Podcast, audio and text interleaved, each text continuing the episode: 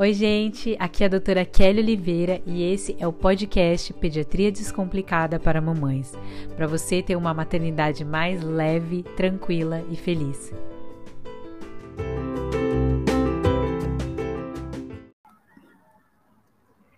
Olá!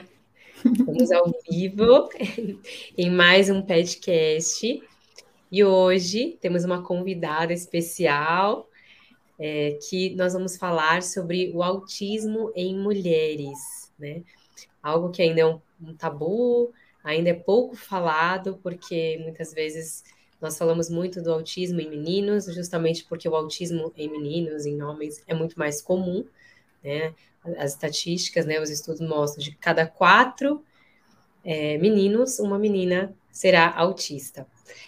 Então fica esse lado, né? E a gente sabe que muitas existem muitas diferenças, muitas nuances, e eu trouxe aqui uma pessoa que é muito estudiosa, especialista nesse assunto. Ela gosta muito de falar sobre o espectro feminino, como ela mesma chama, e é a doutora a Lígia Pereira, que é psicopedagoga.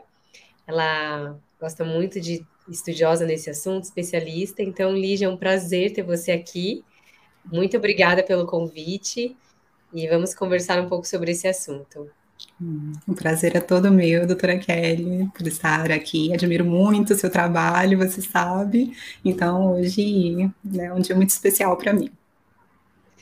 Imagina, é, o prazer é meu. Elígia, é, eu queria começar, né, falando um pouco sobre a questão do autismo em mulheres, né? Ainda é pouco falado, nós sabemos que o diagnóstico muitas vezes é mais tardio, é, as mulheres muitas vezes se né, descobrem autistas na vida adulta, depois de uma vida inteira sem saber, sem se entender. É, depois que os seus filhos muitas vezes são diagnosticados com autismo, aí existe uma busca, né, uma procura sobre isso, começa a estudar sobre o assunto e começa a se identificar em muitas áreas. E Sim. então, é, muitas vezes eu falo que uma coisa que eu, eu tenho falado né, no, no meu perfil é que a, o diagnóstico ele gera uma dor, né? É, porque é difícil mesmo, né? É algo que, ao mesmo tempo que talvez para muitas pessoas vão trazer um pouco de alívio, até por, por essa compreensão, mas o não diagnóstico eles geram uma dor ainda maior, né? Porque quando nós ficamos sem saber, sem entender muitas vezes, isso acaba até ficando mais difícil para todo mundo, né? Porque também aí não conseguimos buscar um tratamento, entender, é o que a nossa identidade, né? Porque tem muito a ver com isso. Então, conta um pouco para nós como que foi esse assunto, como que você, é, enfim, começou a estudar essa área, por que que você se interessou tanto? Eu queria trazer um pouco dessa história e você falar sobre essa importância de falar sobre autismo em mulheres. Sim, pois é, a minha história não é tão linear, é um pouco longa. Eu, a minha primeira formação foi em fisioterapia e eu trabalhei legal. por anos com gestantes e como o Djalma, o doutor Djalma, que está aqui, é, meu marido, ele é ginecologista e obstetra, eu sou assistente dele, então eu trabalhava no pré-natal, no parto e no puerpério. Acompanhava a mulher por todas essas fases e orientava quanto à construção do quartinho, ergonomia, decoração, tudo para ter um ambiente estimulante. Então, fiquei muito interessada pelo desenvolvimento infantil e fui estudando, me aprofundando na área da educação, em psicologia, me especializei né, em psicopedagogia e acabei atendendo essas crianças que nasceram com, com a gente. E ao longo desse caminho, atendendo neurodivergentes, eu mesma, né, tem, também tenho as características de neurodivergência, ponto alto, no autismo, e tenho TDAH, dislexia e TPS, transtorno do processamento sensorial. Então, o que aconteceu? É algo depois, você descobriu depois com, estudando isso. Pois é, a, na fase de alfabetização já descobri dislexia, uhum. né? Pelas uhum. próprias características do TDAH, é impossível de esconder também. E a sensibilidade também, desde cedo estava presente, que era difícil pentear meu cabelo, tinha dificuldade com abraço, para andar de chinelo foi um problema, que eu ficava andando assim, então mordia os dentes porque era sensível. Eu sou a única que descobri que tem uma impressão por baixo das tiras da, das havaianas, então tinha essa, essa sensibilidade. E quer dizer ao longo desse caminho, com as minhas próprias características, eu recebi uhum. muito apoio, recebi muito suporte, e a minha ideia era a seguinte: que o diagnóstico, principalmente em condições mais leves, em quadros né, menos, menos graves, o diagnóstico poderia ser iatrogênico. Eu pensava, o diagnóstico vai ser um peso, vai atrapalhar o potencial dessas crianças, desses adultos. Então, para mim, não era uma possibilidade, eu tinha esse preconceito. Só que hum. a prática clínica acabou me mostrando outra realidade. Essas crianças e adolescentes não tinham o mesmo suporte que eu tive. Eu estudei no colégio militar, é, e em todos os ambientes, né? Mesmo na faculdade, eu tinha muito apoio, tinha apoio dos meus pais, tinha apoio do, dos professores. Então, a minha realidade foi diferente. Mas quando eu ia à escola e solicitava algum, algum tipo de acomodação para os meus alunos, né? E sobretudo para as alunas, uhum. isso não acontecia porque os professores imaginavam, ah, não, não precisa, está inventando moda, e, enfim, acabavam sendo negligenciadas. E aí, como você disse, eu fui percebendo que o diagnóstico, ah, nem exatamente o diagnóstico oficial, mas dar nome às características da pessoa acabava trazendo alívio. Então, sim, algumas pessoas passam por um período de luto Algumas pessoas me falam, nossa, Lígia, como se eu tivesse feito uma tatuagem, agora que eu sei do, do meu diagnóstico, é porque é uma marca que vai estar sempre na minha vida. Então, passa por um período de elaboração, mas a, a minha experiência mostra que as pessoas ficam felizes de descobrir que elas não têm um problema. Hoje em dia, né, que não atendo só crianças, atendo muitos adultos, é muito comum que a pessoa venha me procurar sentindo muita culpa. Às vezes a pessoa é cristã e ela me, me diz, né? Fala, Lígia, mas uh, como pode? Parece que eu não amo as pessoas e Deus nos fala para amar. Então, como eu sou assim? Quando recebe o diagnóstico, quando percebe que é neurodivergente, aí ela consegue compreender melhor que é um tipo diferente de processamento mental, que é um tipo diferente de conexão, que sim, ela ama, às vezes até doa muito do seu tempo, muito do seu amor a causas sociais, então... É... Legal. É. É interessante mesmo. É... Então, é, em relação a, a, isso, eu, eu acredito de verdade que é, o, a verdade sempre liberta, né, Lígia? Então, quando a gente consegue trazer isso para as pessoas, às vezes dói, não quer dizer que não vai doer, que não vai ser difícil, né? Mas ela vai de alguma forma liberta. É, as pessoas têm uma dificuldade, né? É muito difícil mesmo, principalmente é, quando eu vejo alguns pais no momento de aceitação, existe um luto muito grande. É, alguns pais que eu fiz o diagnóstico de pacientes até um pouquinho maiores, assim, não dois aninhos, mais um pouco maiores, é, tiveram uma reação de né, né, não querer nem mais falar comigo e depois volta a falar, mas assim, sabe, daquele jeito, parece que eu, como se eu fosse a culpada, né? Não sei se isso tem a ver do, do diagnóstico.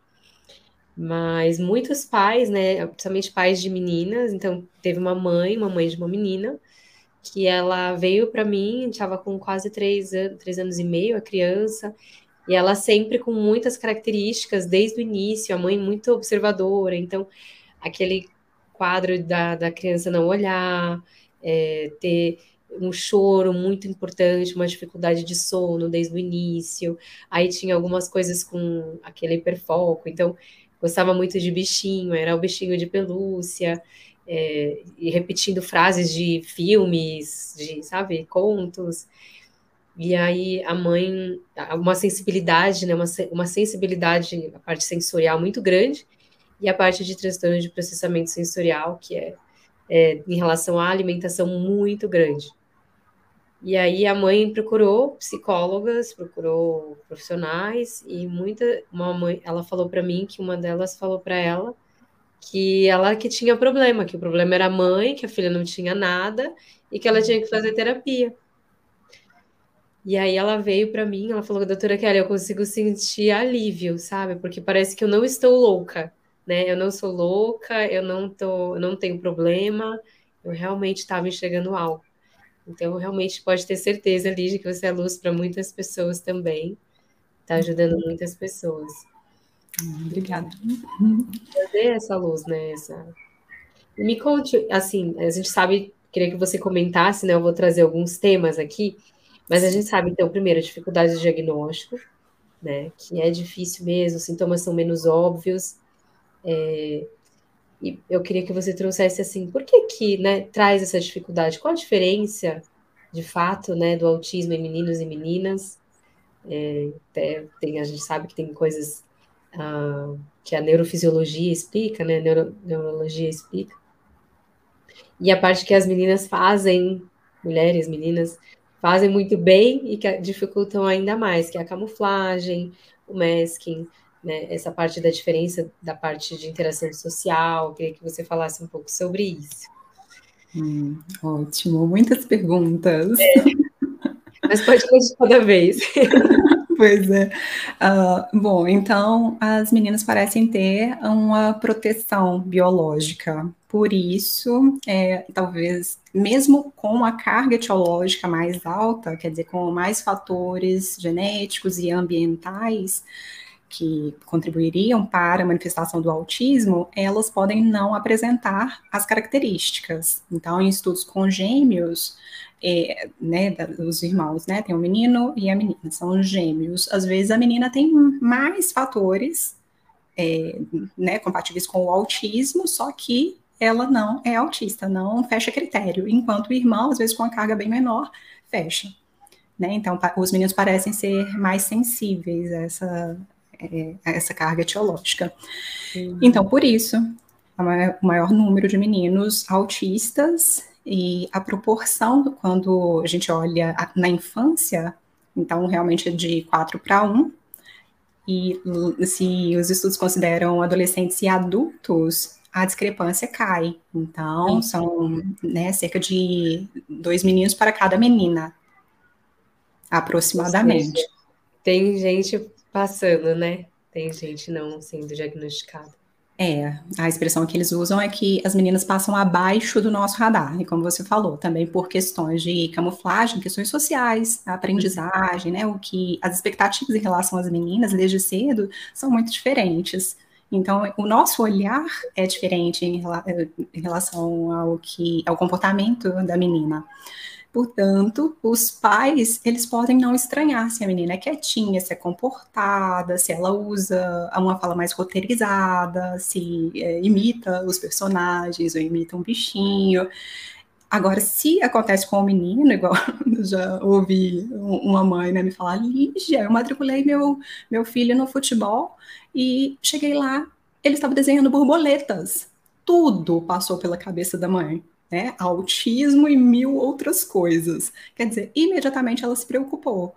Se acontece isso com a menina, não é uma preocupação. Então, esse, hum. esse é um, um, ponto, né? E quanto às outras perguntas, então, temos a, a proporção. Sim. E, e me, me fala um pouco sobre esses recursos que as meninas, né, as meninas fazem, que é o que acaba passando abaixo do nosso radar. Né? E é justamente essa questão do, de como elas mascaram os sintomas ou estereotipias, padrões, interesses restritos. E se realmente, né, uma vez até você, ouvindo você mesmo falar é, sobre a questão de delas terem essa questão social, né, melhor desenvolvida, mais desenvolvida mesmo no cérebro.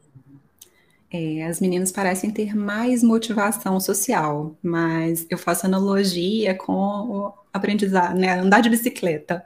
Se a uhum. pessoa tiver muita motivação né, para andar de bicicleta, mas se tiver pouca coordenação, então o que a gente imagina que vai acontecer?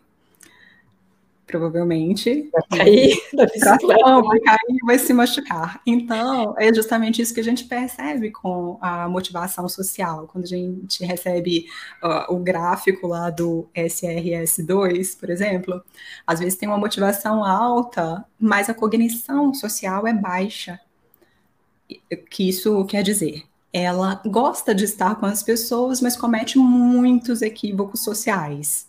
E por cometer muitos equívocos, principalmente quando a menina é inteligente, ela acaba percebendo que não dá certo, que essas interações né, causam uma, um certo desconforto, tanto para ela quanto para o outro, tem uma frustração, ela se machuca e retrai. Então, acaba, ao longo da vida, construindo estratégias de esquiva. E dentro dessas estratégias, né, se a gente for nomear a, as estratégias de camuflagem, são três. Então, o masking, né, o mascaramento, que é o mais conhecido, quando uhum. a pessoa percebe que ela tem características, e isso é muito comum na menina. Aliás, o mascaramento é uma das estratégias mais frequentes na, na menina. É, então, se ela percebe que tem estereotipias, por exemplo, não são tão frequentes nas meninas, até por isso também. Uhum. Né, ela acaba. Exato. Então, ela faz no próprio quarto, faz, ela vai até o banheiro da escola para é, fazer as estereotipias se ela percebe que tem uma entonação diferente, ela vai modulando isso. Então, esconde as próprias características atípicas.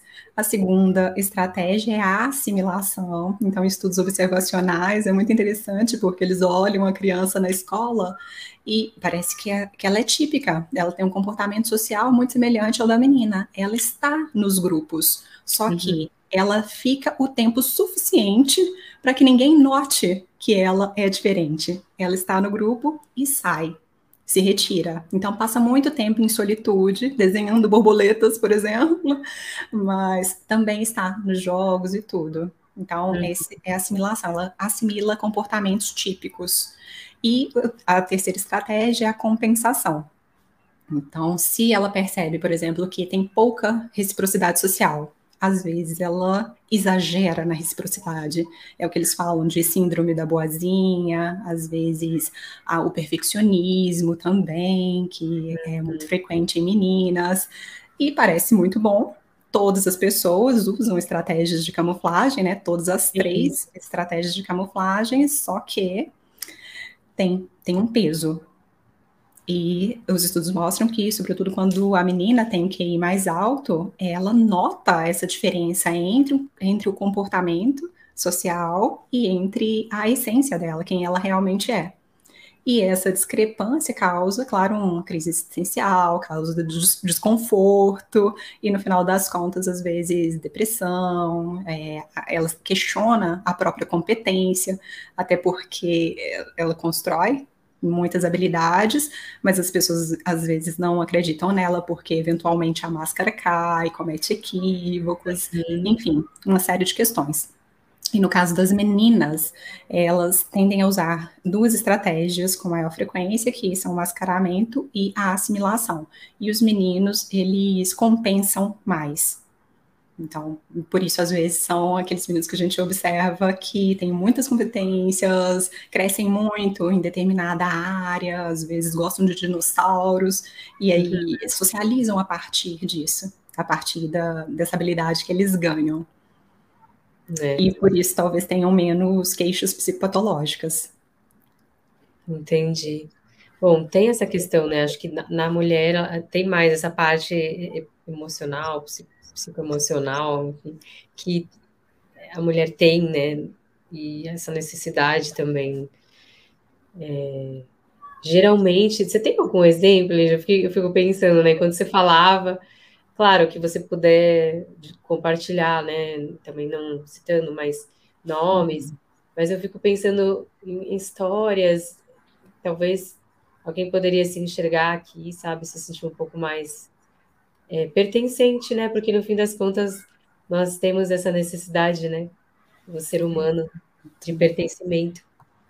É, tem histórias lindas. Geralmente, essas moças que nos procuram são pessoas puras, elegantes, encantadoras, com um universo imaginário riquíssimo, uhum. agradabilíssimas. Só que o tempo inteiro elas duvidam da própria competência, duvidam do que elas construíram. E às vezes porque são invalidadas mesmo até em casa, não, não é como o profissional falou para a sua cliente, né, uhum. culpando, é, a culpando por isso. Então não é nada de mãe de geladeira ou a pessoa mesma se culpar, mas sim, né, tem as, as dificuldades. Então as histórias são maravilhosas. Por exemplo, uh, tem um cliente que doa muita parte do tempo, por exemplo, para ajudar pessoas a serem adotadas. Então, são pessoas que às vezes estão muito conectadas a causas sociais. Se a gente for pensar nos critérios. É, pois é, é.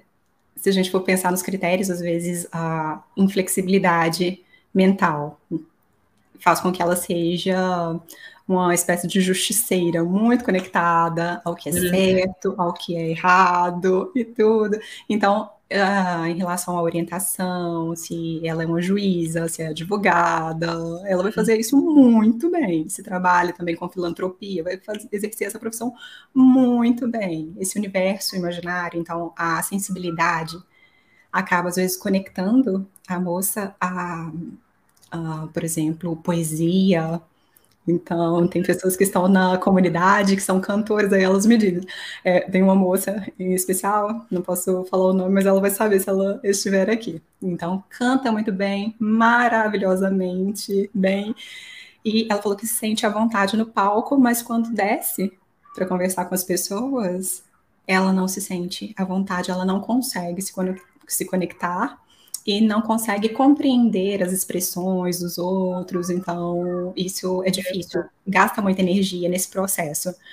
Tem uma outra aluna que é, ama as poesias da, das Ilhas Canárias, então, é, pois é, então, específico. Exato. Hiperfocos. Hiperfocos, eles são mais compatíveis com os pares. Então, isso não chama atenção. Se eu gosto de poesia, ótimo. Se eu gosto de poesia das Ilhas Canárias, tanto melhor, porque eu vou até lá, vou conhecer os poetas, os escritores, vou produzir meu doutorado, vou escrever e vou ser reconhecida por isso. E, e, parece muito maravilhoso, só que se a pessoa não estiver conectada com ela mesma, se ela não reconhecer esse, esse mérito, aí ela né, se sente mal e às vezes está ansiosa, deprimida e sem gosto com a vida. Com crianças, né, adolescentes, às vezes a, as ruminações atrapalham muito o processo de educação e quanto mais as demandas sociais aumentam, no próprio DSM fala isso, mais dificuldade a pessoa pode apresentar. Então, as meninas no início da vida, nos primeiros anos, ali até os três, quatro anos, antes da escolarização, elas podem não apresentar as características atípicas. Até Ai, seis anos? Pois é, depende da idade. Depende. Quando, é, mas os, os, estudos mostram, mostram é, três, quatro aninhos. Então, pode ah. estar tudo bem é claro que se a gente for investigar antes, às vezes os pais vão contar sobre sensibilidade, como você falou, às vezes é, seletividade alimentar, dificuldades sensoriais e tudo. Às não, vezes não, na própria. Perdão. Não, essa criança que eu citei, ela era muito característica, assim. Provavelmente um, um autismo já nível 2, não um nível 1, um, com certeza. Porque é. ela tinha muitas características, ela não era algo que deveria ter passado batido, na verdade, sabe? Ela deveria ter sido diagnosticada antes. Mas, infelizmente, demorou um pouquinho.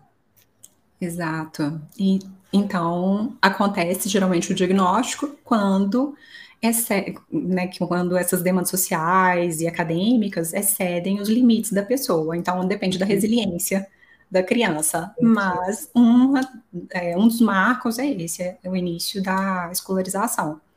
Depois da adolescência também, às vezes tem uma sobrecarga, né? Menarca é outra questão, às vezes só a gestação ou menopausa. Então, nessas fases em que a mudança mudanças, aí os sintomas podem se agravar.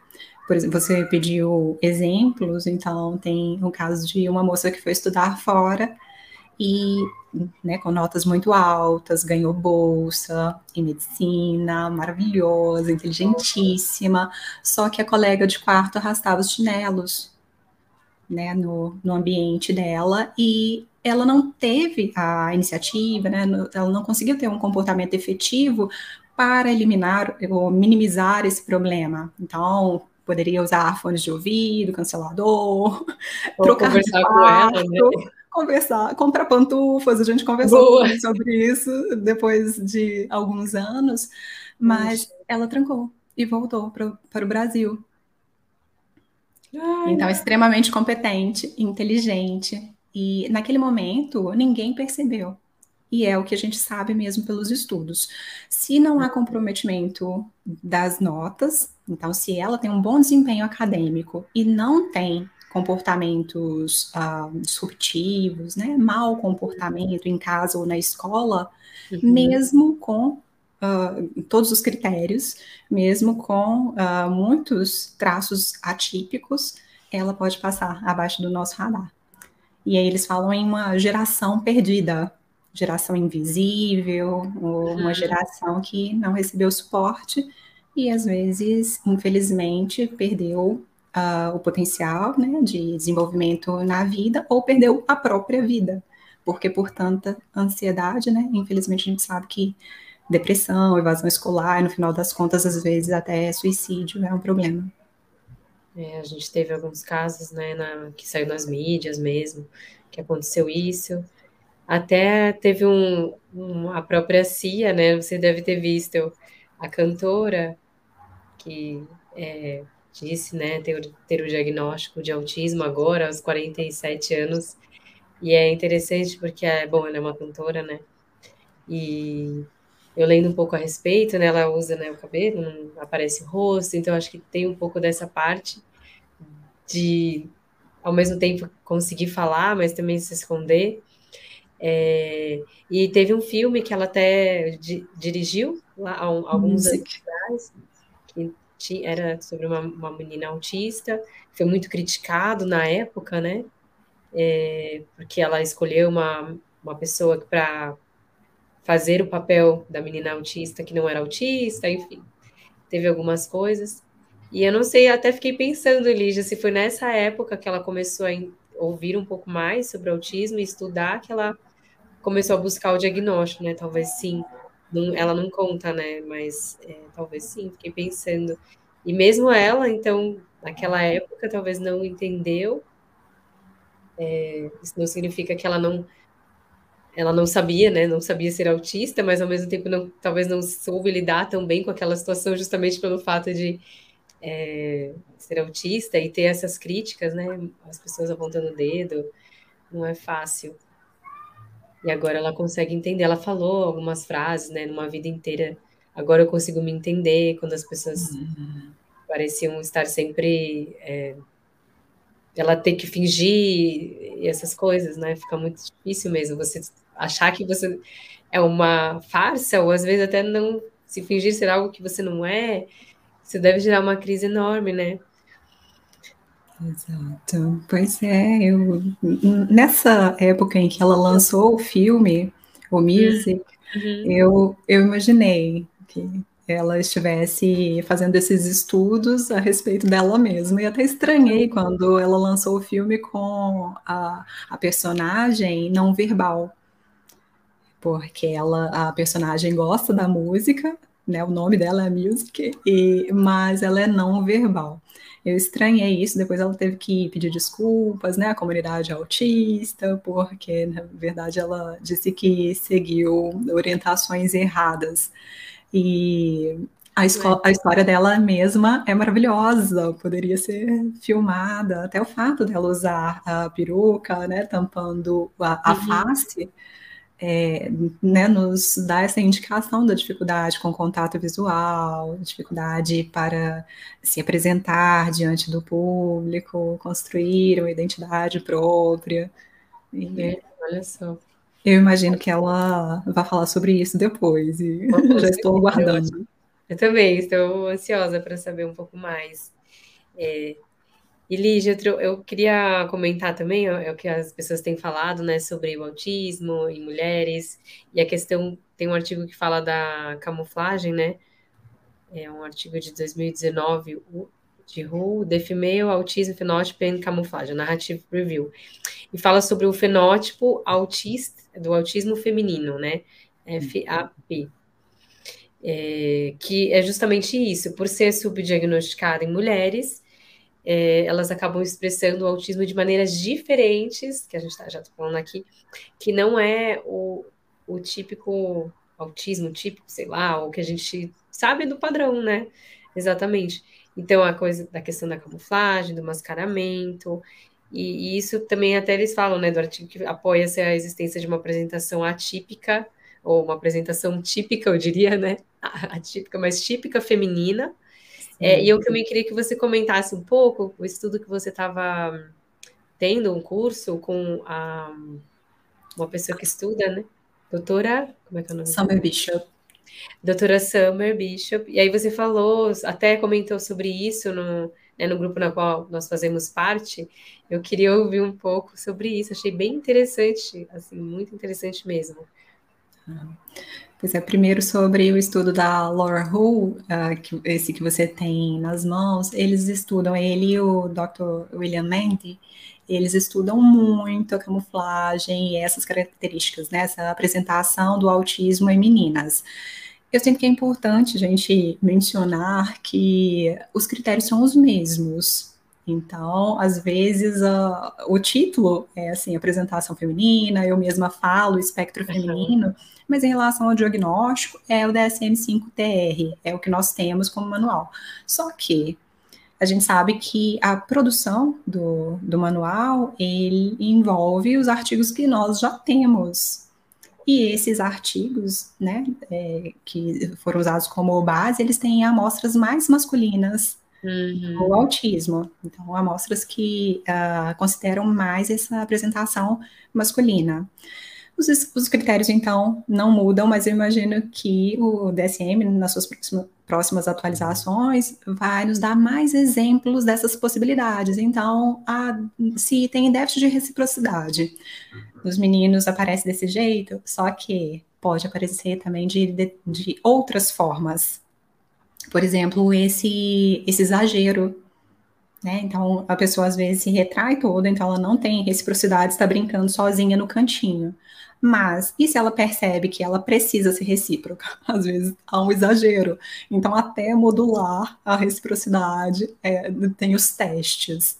E isso nem sempre é considerado, mas o DSM já traz, por exemplo, a camuflagem e essa a dificuldade que os especialistas podem ter para diagnosticar, né?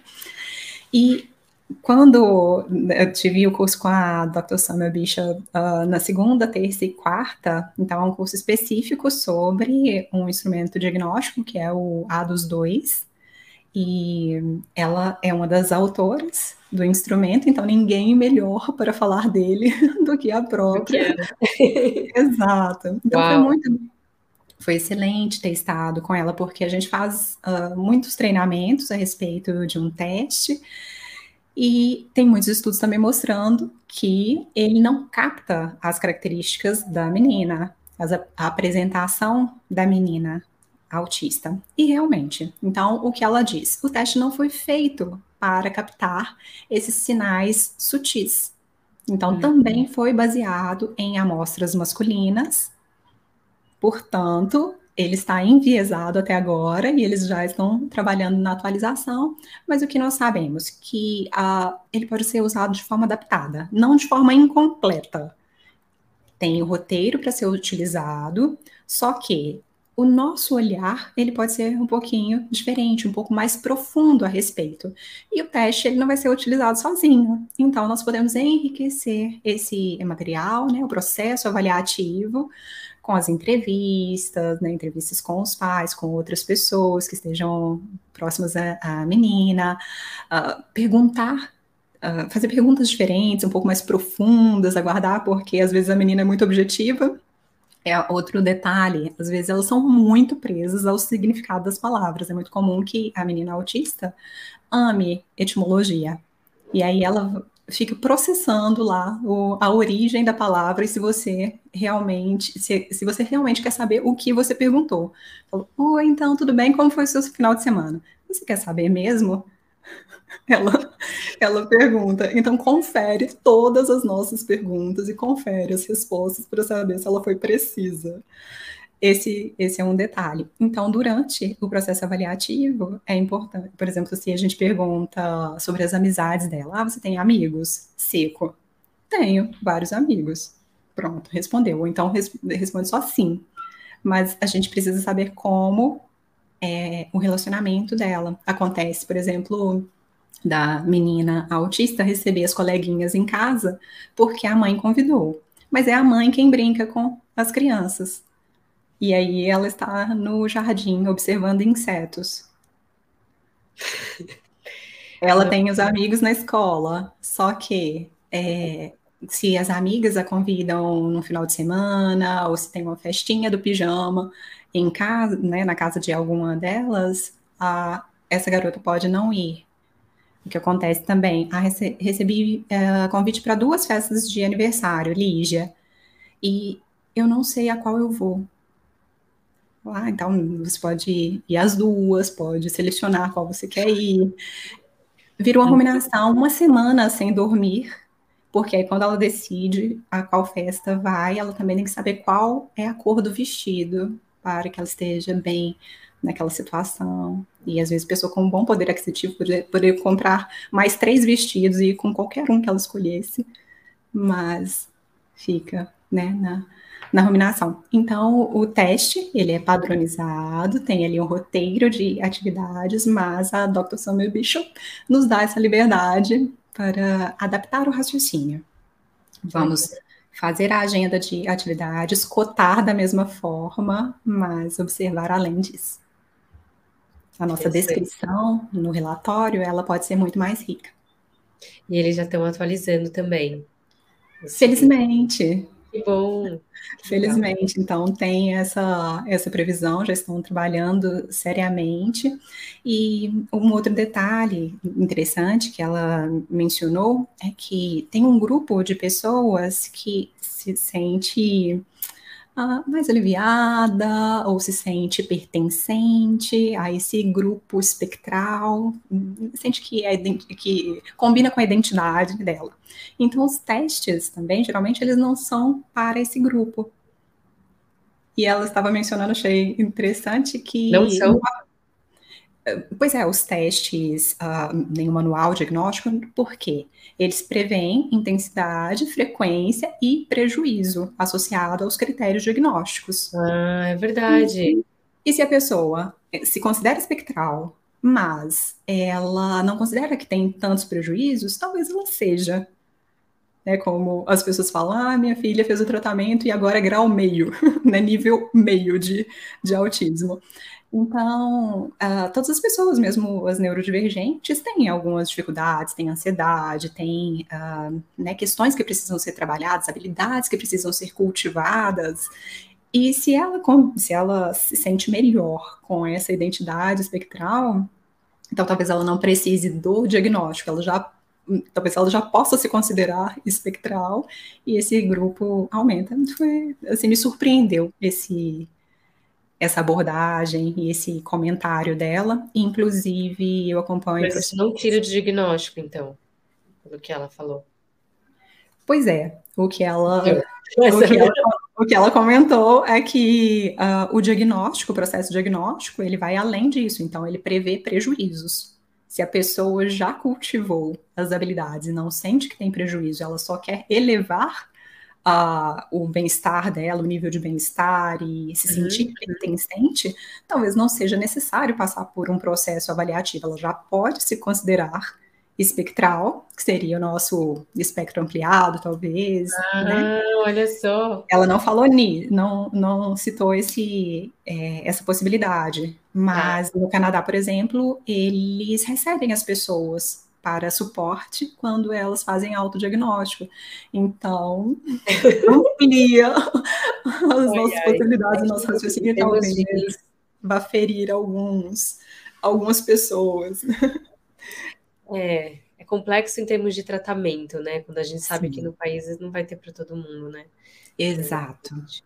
Mas Essa que é a questão. É, porque ah, tem que, assim, talvez pro tratamento, talvez tenha que haver prejuízo, mas não necessariamente para o diagnóstico, não sei. Né? Tô pensando aqui, vai ter que rever os critérios até futuramente, então.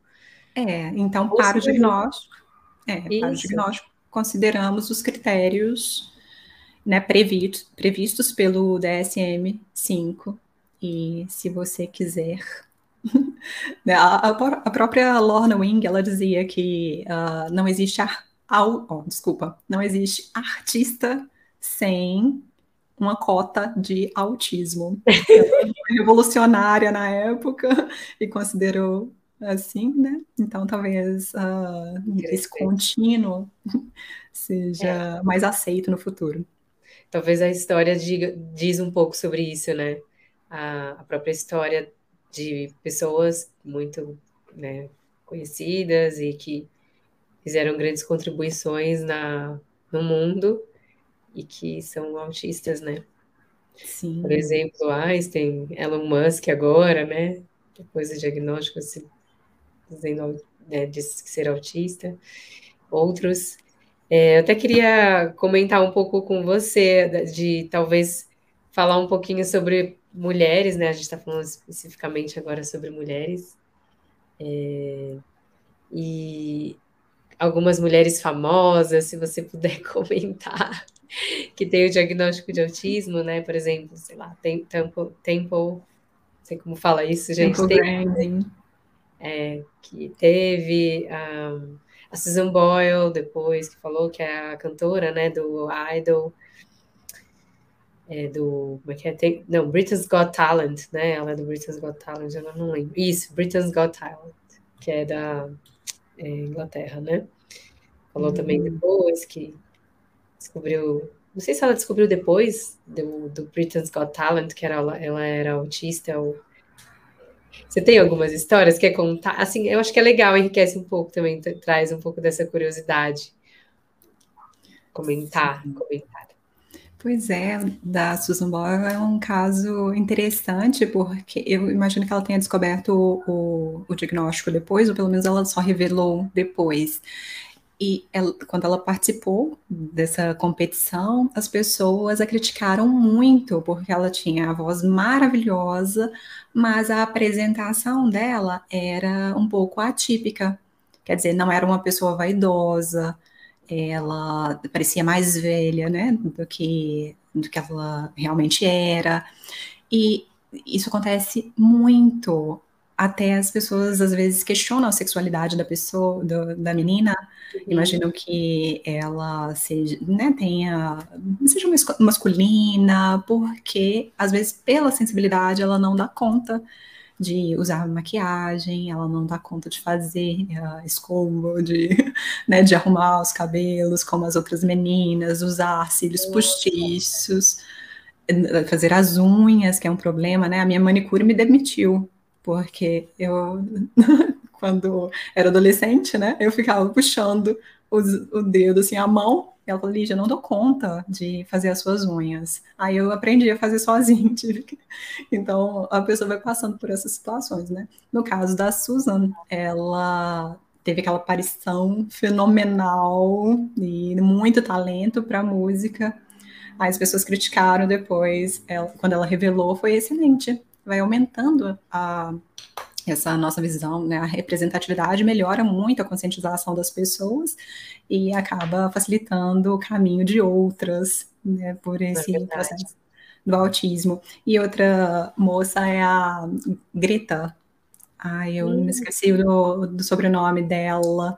E uhum. ela também é ativista né, em causas ecológicas, também foi extremamente criticada, porque em um discurso apareceu um pouco da falta de entonação, a, a expressão facial mais empobrecida e por isso as pessoas riram, zombaram, fizeram piadas, a criticaram.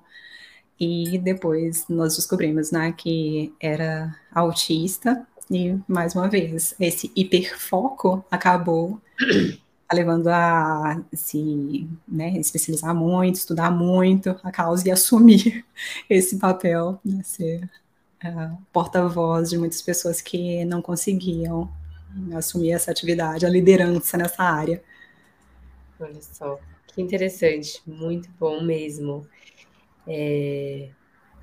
Bom, nós estamos aqui já né, conversando um pouco mais. Eu queria que você falasse para mim é, sobre como que é a avaliação, talvez dizer um pouco sobre a avaliação, né, dessas meninas, como é que, por exemplo, para procurar um diagnóstico, como que é feito e, por fim, como que é esse acompanhamento, se você puder falar um pouco sobre isso, Elidia, seria é. ótimo.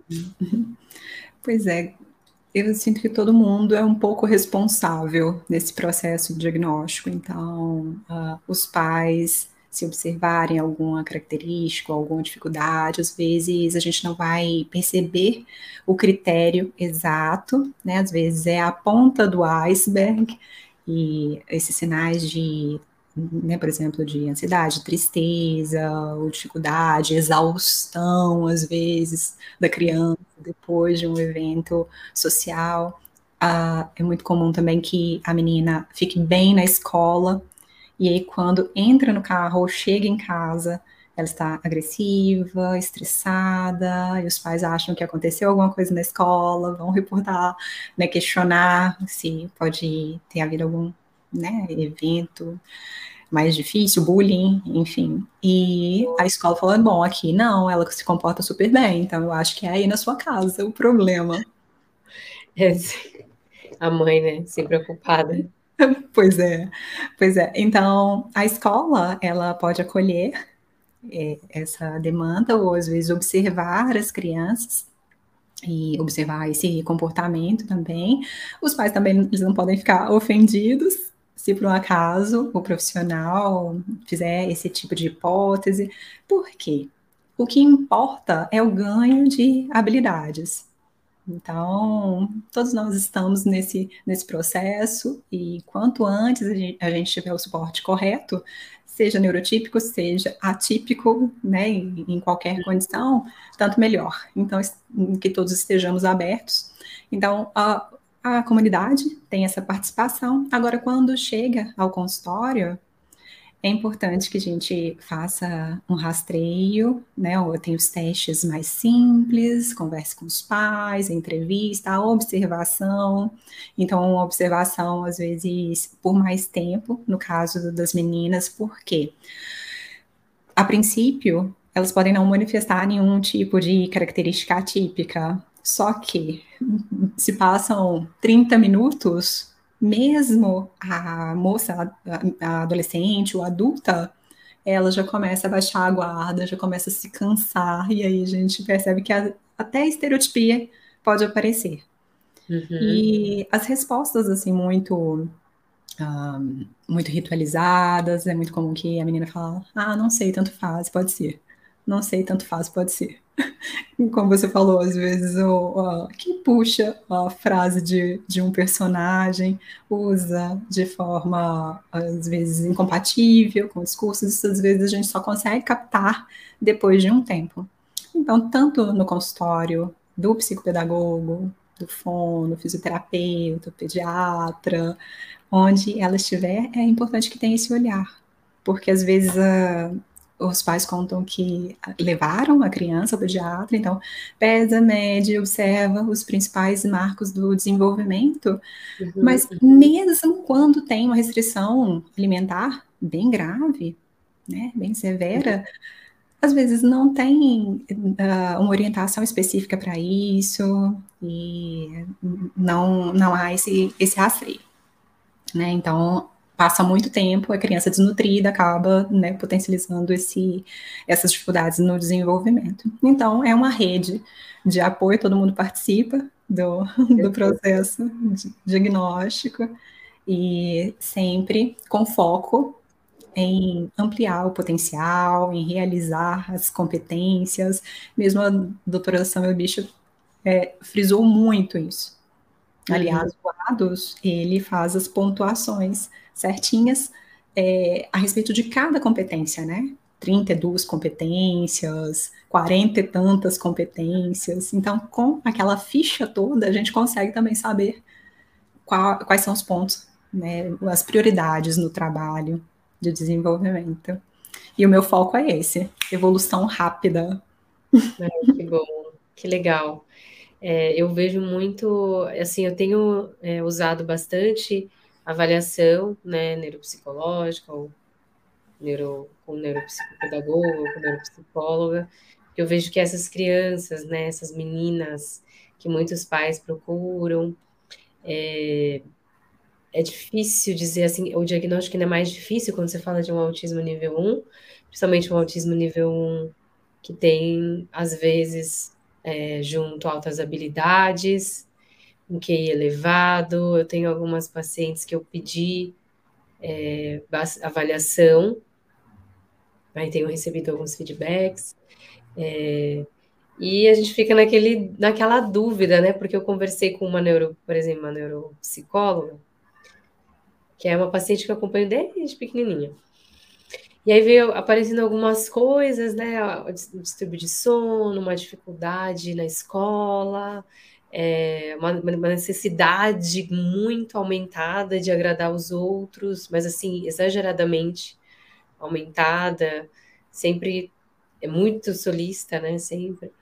E, enfim, aí vai gerando uma ansiedade, aí esses sintomas de ansiedade vão indo para outros lugares. Eu conversei com ela, ela falou assim para mim, né? Falar, ah, ela não fecha critério, né? Uhum. Para autismo. Eu falei, mas meu Deus, será que isso vai fechar lá na frente? Eu falei, talvez, talvez sim, né? Mas hoje você pega lá o DSM-5, ah, não fecha.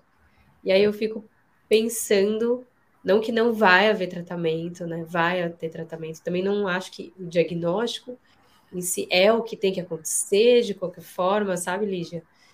É, mas essas meninas precisam estar, tá, gente, nós precisamos estar com os olhos, né, atentos, né? Eu, então, a minha preocupação é essa, a gente não ter o, ah, é assim mesmo, né? E assim, felizmente essa criança está comigo, né? Está na minha mão, vamos dizer assim, eu consegui identificar, porque a mãe primeiro veio falar, por exemplo, ela tem duas meninas, ela veio falar da outra menina que era assim, assado. E aí eu falei para ela, não, olha, a outra, a sua outra, ela ela tá tudo bem, é assim mesmo, é criança, é normal, assim, comportamento normal, esperado o que você precisa ver, o que nós precisamos ver é a outra. Né? Então, por, por ser a primeira, a mais velha, ela achava que aquele era um modelo, né? Uhum. E aí eu apontei para ela que não, que na verdade ela teria que ver a mais velha.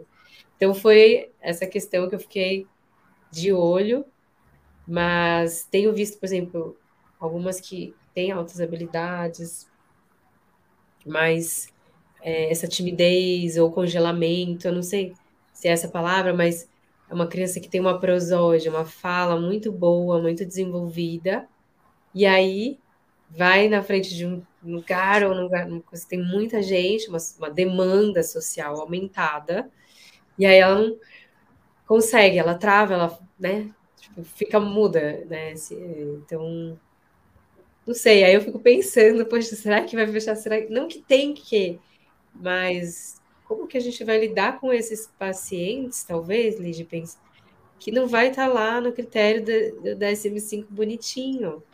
É por isso que eu acho que futuramente vai. E olha eu, né? Quem sou eu para falar sobre isso? Mas eu acho que vai ter haver uma revisão, né? Sempre tem, mas do DSM para ter esse foco. Sim. Mas nós já considerações que eu Pois é, eu, eu também imagino que sim, Ai, mas nós já temos recursos mesmo com os critérios atuais, o que a gente observa, né? Que uh, a gente precisa, precisa mensurar a cognição social. e observar a qualidade também da cognição social. Então, o que nós dissemos? A menina ela pode ter mais motivação social, como você falou, essa linguagem expressiva, ela pode estar preservada e pode ser até é, muito muito precisa, ela pode né, ter até um preciosismo na linguagem falada, um vocabulário muito rico, mas será que a percepção, processamento da, da comunicação está preservado? E às vezes não.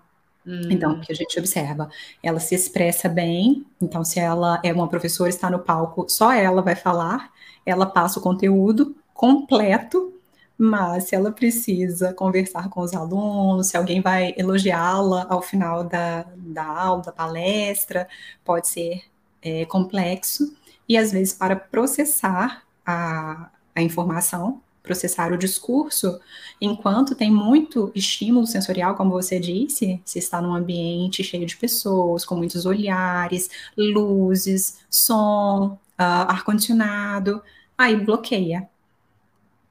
E é, são esses sinais que nos dão indicação sobre o diagnóstico.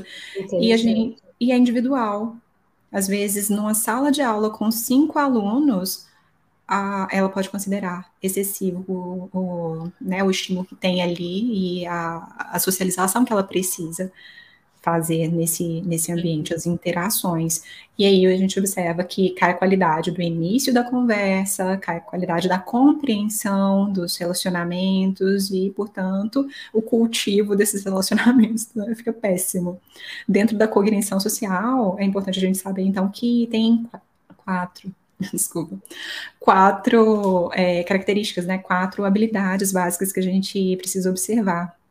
Então, esse processamento do, das interações sociais, a percepção das emoções, às vezes ela percebe e né, a gente é, precisa compreender também que a percepção é diferente da iniciativa, do comportamento, ela percebe, mas ela não compreende nem as próprias emoções, ela não sabe fazer, não sabe o que fazer nem com as próprias emoções, quem dirá com as emoções dos outros. Então, às vezes, é uma sobrecarga para ela mesma a emoção do filho o filho vem dizer, ah, mamãe, eu te amo, tal, quer um abraço, está manifestando a felicidade, ou então está frustrado com alguma coisa, ela percebe, mas ela não sabe o que fazer com isso. Né? Então, tem o processamento social, a percepção da, das emoções, o estilo de atribuição também é outro ponto que a gente é, nota rapidamente nos meninos, né? O estilo de atribuição, assim, esse, é, o raciocínio sobre causa e consequência das interações sociais, hum. por exemplo. Então, no menino, a gente nota é, né, facilmente, é nítido. Ele fala, entra no consultório e fala, Lígia, se eu não gostar dessa conversa, eu saio. Foi a aula de Kumon. Não deu certo, chega em casa, rasga todo o material. É uma mensagem clara, né?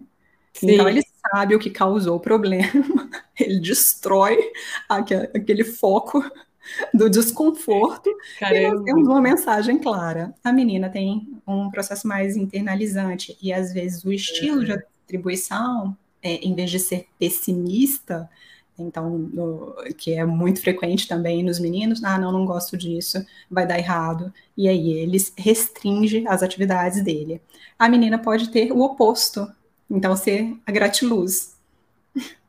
Esse é o meu estilo de atribuição. Então, eu às vezes acabo sendo muito otimista, otimista com as coisas, então é um, poderia ser um problema, por exemplo, na terapia, se eu dissesse, ah, não, então está tudo bem, não, não tem, né, é, não precisa de diagnóstico como eu imaginava, vai ficar tudo bem.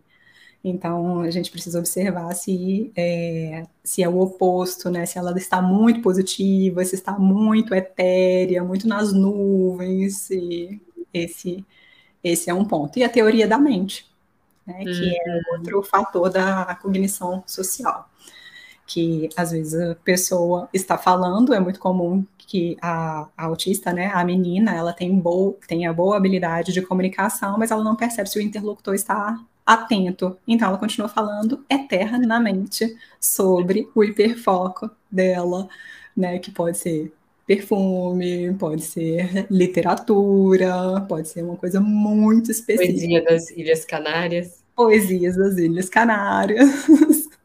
e ela vai ter muito assunto para isso, pode ser a professora, mas fora do ambiente, será que ela tem esse insight social? Será que ela consegue perceber que talvez as pessoas queiram falar sobre outros assuntos? Então, Sim. dentro dos critérios, nós já temos né, essa, essa possibilidade de avaliar. Muito legal. Mas eu acho que nem todo mundo tem esse conhecimento, viu, Lígia? Pois é, Não, mas temos os recursos. Cidade, sabe? Por isso que é importante. Eu falo porque mesmo psicopedagogas e psico, é, neuropsicólogas, enfim, que estudam, fazem avaliação, é, não sei, talvez para meninas tenha que ser um negócio mais apurado. Eu tenho, não sei, eu tenho essa. Fiquei um pouco com essa questão aqui, sabe? Porque você falou, poxa, tem ferramentas, mas eu acho que ainda falta é, talvez ali para o avaliador mesmo, a, a, expertise mesmo.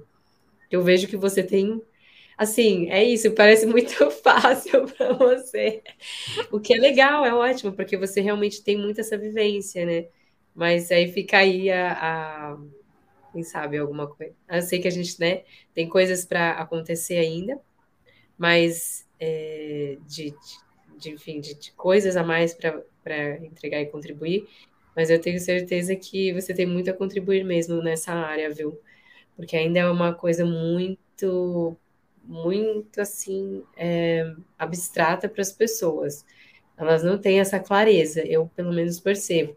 Eu não, né, óbvio que as pessoas têm, assim, eu tenho um pouco mais do que tinha algum tempo atrás, mas ainda percebo que tem, tem que se estudar muito mais sobre isso, viu? Sim. E grata a você, né, por nos trazer tanto conhecimento. Ah, muito obrigada. As autistas são as nossas melhores mestras. Então, felizmente, nós temos é. pesquisadoras autistas, né, que é agora falam sobre o, o, próprio autismo, sobre a própria jornada de autoconhecimento, como é elaboraram as questões. E dentro do, do consultório, a gente tem que ter essa humildade também. Então, o teste, ele está lá uhum. pronto uhum. para que a gente utilize, a gente né, vai usar como um recurso, mas nada melhor do que ouvir a própria pessoa, os pensamentos, o que ela sentia, então enriquece muito.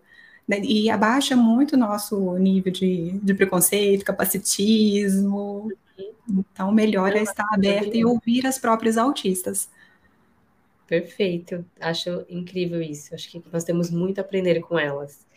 É, e em relação a uma última questão que eu acho importante falar, é até dessa dificuldade, né, das meninas, das mulheres terem essa parte, né, de entender o outro, da, da do comportamento, né, das ironias, da, até da parte que é mal intencionada, eu acho muito importante citar isso, é a questão da sexualidade mesmo, né, o quanto que a mulher autista, a menina autista, adolescente, no caso, ela está mais propensa a entrar em relacionamentos abusivos, é, em ser até vítima né, de abuso, seja violência ou abuso sexual.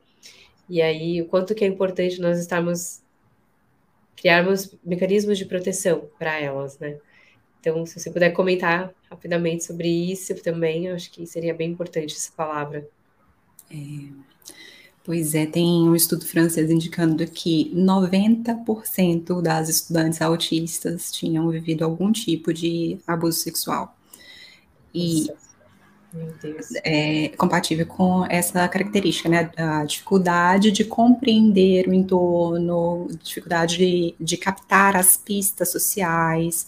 É interessante que a menina, né, tem estudos mostrando agora que ela tende a ter, a, os autistas em geral, tendem a ter a amígdala, né, não é a amígdala da garganta, a amígdala do, do cérebro, aumentada. E era uma dúvida, será que uh, é um, né, tem algum tipo de correlação com a sintomatologia? E eles observaram que nos meninos é apenas um achado né, é, anatômico, uhum. e no uhum. caso das meninas, costuma ter essa correlação com a psicopatologia. Então, as meninas hum. podem ter a amígdala mais sensível e captar ameaças sociais, ameaças do ambiente com maior facilidade. Então, elas tendem a ter uh, os comportamentos internalizantes né, mais, uh, mais aparentes, menos comportamentos externalizantes. Então, se ela fica quietinha, está ansiosa, né, e é, se ela tem um, um, comportamento compensatório como esse de ser boazinha, uhum, uhum. no final das contas ela está mais em risco desde a infância. Então, está mais vulnerável a qualquer tipo de abuso desde a infância. E na comunidade internacional eu tenho visto a discussão a respeito do treinamento de habilidades com a oferta de doces. Então, às vezes os profissionais usam MM. Então, o que nós estamos ensinando?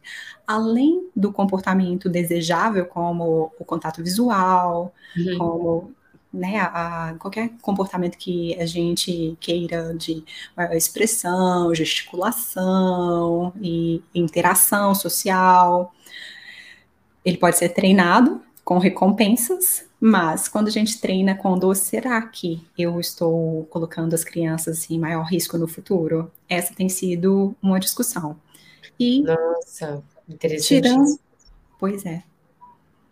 E tirando essas questões né, do treinamento é, comportamental, de qualquer forma, parece que as meninas estão mais vulneráveis, porque uhum. me, mesmo tendo essa sensação, né, é o que a gente estava conversando, tem que diferenciar. A sensibilidade é diferente de percepção, que é diferente de iniciativa, de um comportamento assertivo. Então, uhum. ela pode ter a sensação de desconforto, pode ter a sensação de ansiedade, mas então, não conseguir Exatamente. Então, ela tem a sensação do risco, mas a percepção, né, a nomeação do, desse risco, o que é, o que está acontecendo, talvez não seja precisa. Então, às vezes ela se coloca na mesma situação de risco. Por exemplo, uhum. um rapaz a convida para assistir um filme na casa dele. Uhum. Uh, ela entende que talvez não seja aquilo, mas ela quer assistir ao filme. E ela, né, como ah, pode ser literal, ela fica presa ao filme, às vezes passa por uma experiência que, né, que é aversiva ou a, a excessiva para ela, digamos assim. Às vezes nem é exatamente um abuso, mas não, não é o que ela quer. E ela não tem o comportamento para sair daquela situação, um comportamento efetivo. E o que os profissionais dizem é que às vezes ela se coloca na mesma cena uma, duas, três Nossa. vezes, porque uh, a Imagina o psicológico dela, que difícil. Pois é. Mas, então... realmente, eu fiquei pensando nessa coisa do treinamento com doce e tal. Apesar, mesmo tem, a gente tem essa questão do olhar, do treinamento para o comportamento né, esperado, o comportamento desejado, enfim, que é mesmo é, o ABA, né? Você realmente entender e modelar o comportamento. E, e, mas isso também, né? A questão da proteção sexual, ao abuso e, e esses comportamentos que também nós esperamos é algo treinável e que poderia ser feito, né? Fala assim, ensinado a essas meninas, essas crianças até quando pequenas, é, a como quando dizer não, quando falar que não, né? É, Exato. Entendeu? Então, isso é muito importante. E aqui, no, aqui em São Paulo, né, a gente tem, tem uma ONG é, que a gente, enfim, meu marido também participa, a gente trabalha aqui com ela, que chama Instituto Amarelinha, e ele ensina é, educação sexual em crianças, né? Todas as crianças e tudo. Então, ensina que tem que dizer não quando tem um toque inadequado, aí tem a, a pulseirinha, né, que tá escrito Disque 100, e está escrito assim: meu futuro começa hoje. Então é como se fosse um alerta, né? A pessoa é, é treinada, né? As meninas, a minha filha também, por exemplo, ela saiu do treinamento, ela foi repetindo: ó, oh, mãe, é assim, assim. Eu falei: isso, filha, é isso mesmo. Quem que pode tocar? Ah, só mamãe, papai, quem você confia. Ah, e se acontecer? Aí você vai fazer o quê? Ela, eu vou gritar: não Aqui não, bem alto. Então, poxa, educação sexual deveria estar é, dentro dessa, do ensinamento, né? Fica aqui, não sei, uhum. pensei agora como seria importante isso desde o início, né? Sim, e conversar mesmo com adolescentes, por exemplo, é uhum. é uma questão para as meninas, porque o desenvolvimento às vezes não, não é compatível com o desenvolvimento dos pares. Então, as meninas, é. né, as colegas, as amigas já estão ficando e elas estão preparadas para aquilo, talvez, né, para flertar, para dizer não, esse jogo né, uhum. de sedução, e às vezes a autista não está. Então, a gente pode dizer, às vezes, eu digo até para as neurotípicas também, que ah, tem um, um, círculo, né? Tem um passo a passo para que a gente tenha contato com as pessoas. Então, por fora estão aquelas pessoas conhecidas, então tem os comportamentos que a gente vai ter com o colega de trabalho, colega de escola, tal. Se é uma amizade, ok, se né, pegar na mão e tal, mas se a pessoa não sente não se sente confortável nem para estar de mão dada, quanto mais para dar um beijo, quanto mais para dar um selinho, ela não está preparada para isso. Não há problema, tem outras questões, Olha ela perfocar em outra área. É e depois vai ter tempo para isso. E aí, né, no centro, são as pessoas mais familiares, mais próximas, com quem ela fez um vínculo. Então, usar esses recursos visuais ajuda muito. Eu, aliás, tenho esse a roda das emoções aqui, porque um outro problema, uma outra questão é a alextimia. Então, essas meninas que falam, não sei, tanto faz, pode ser, elas também estão em risco social de todo tipo, de entrar em fofocas, conflitos, às vezes elas estão hipersensíveis aos conflitos, elas não conseguem compreender porque as pessoas fofocam e brigam. é verdade. É. Então, a sinestesia, né? Então elas sentem aquilo, sentem as palavras, às vezes sentem as ações, as atitudes dos outros, elas sentem no corpo, às vezes. E nomear essas sensações, né? Então ajuda a construir esse, esse comportamento mais compatível com aquela emoção, com aquela percepção. Mas é um, é um trabalho, porque às vezes é físico mesmo, né? Às vezes o tálamo ele não filtra o, todos os estímulos. Então, é. pré-frontal, cerebelo, tudo sobrecarregado nesse momento em que, né, em, em, em, que ela está em um ambiente hiperestimulante. É, muito bom. Bom, muito bom conversar com você, Lígia. É bom, já estamos chegando ao final. Queria que você fizesse as considerações finais aqui no, no nosso podcast. É, e também agradecer o pessoal, né? Obrigada por estarem aqui, gente. Nós falamos sobre o autismo do espectro feminino. E Lígia pode colocar suas considerações. Hum. Então, acho que abordamos vários aspectos e o que eu sinto que precisa ficar como mensagem é esse nosso olhar mais humanizado e eu acredito que apostar nas competências das meninas, sejam elas neurotípicas ou atípicas, é extremamente importante. E dentro do ambiente educacional, terapêutico, escutar bem e dar voz às meninas, né, validar algumas as, as competências que ela já tem, favorece muito o desenvolvimento das outras competências. Então, ter os nossos alunos como os nossos mestres. Eu sinto que essa é a mensagem. Perfeito, muito obrigada, Lígia. Então, pessoal, vocês aprenderam muito aqui com a Lígia Pereira. Ela tem um YouTube, que é o Lígia Pereira Espectro Feminino, né? Sim. Também o Instagram é ligiapereira.psi. Lembrando que o Ligia, o I é com Y primeiro, é, para vocês acharem lá, né, onde vocês estiverem, se vocês estiverem apenas ouvindo aqui o podcast. Eu, aqui tá, o, esse é o Instagram e o YouTube dela. Então, Lígia Pereira, Espectro Feminino no YouTube. ligiapereira.psi, o, o I com Y, para vocês acharem também no Instagram.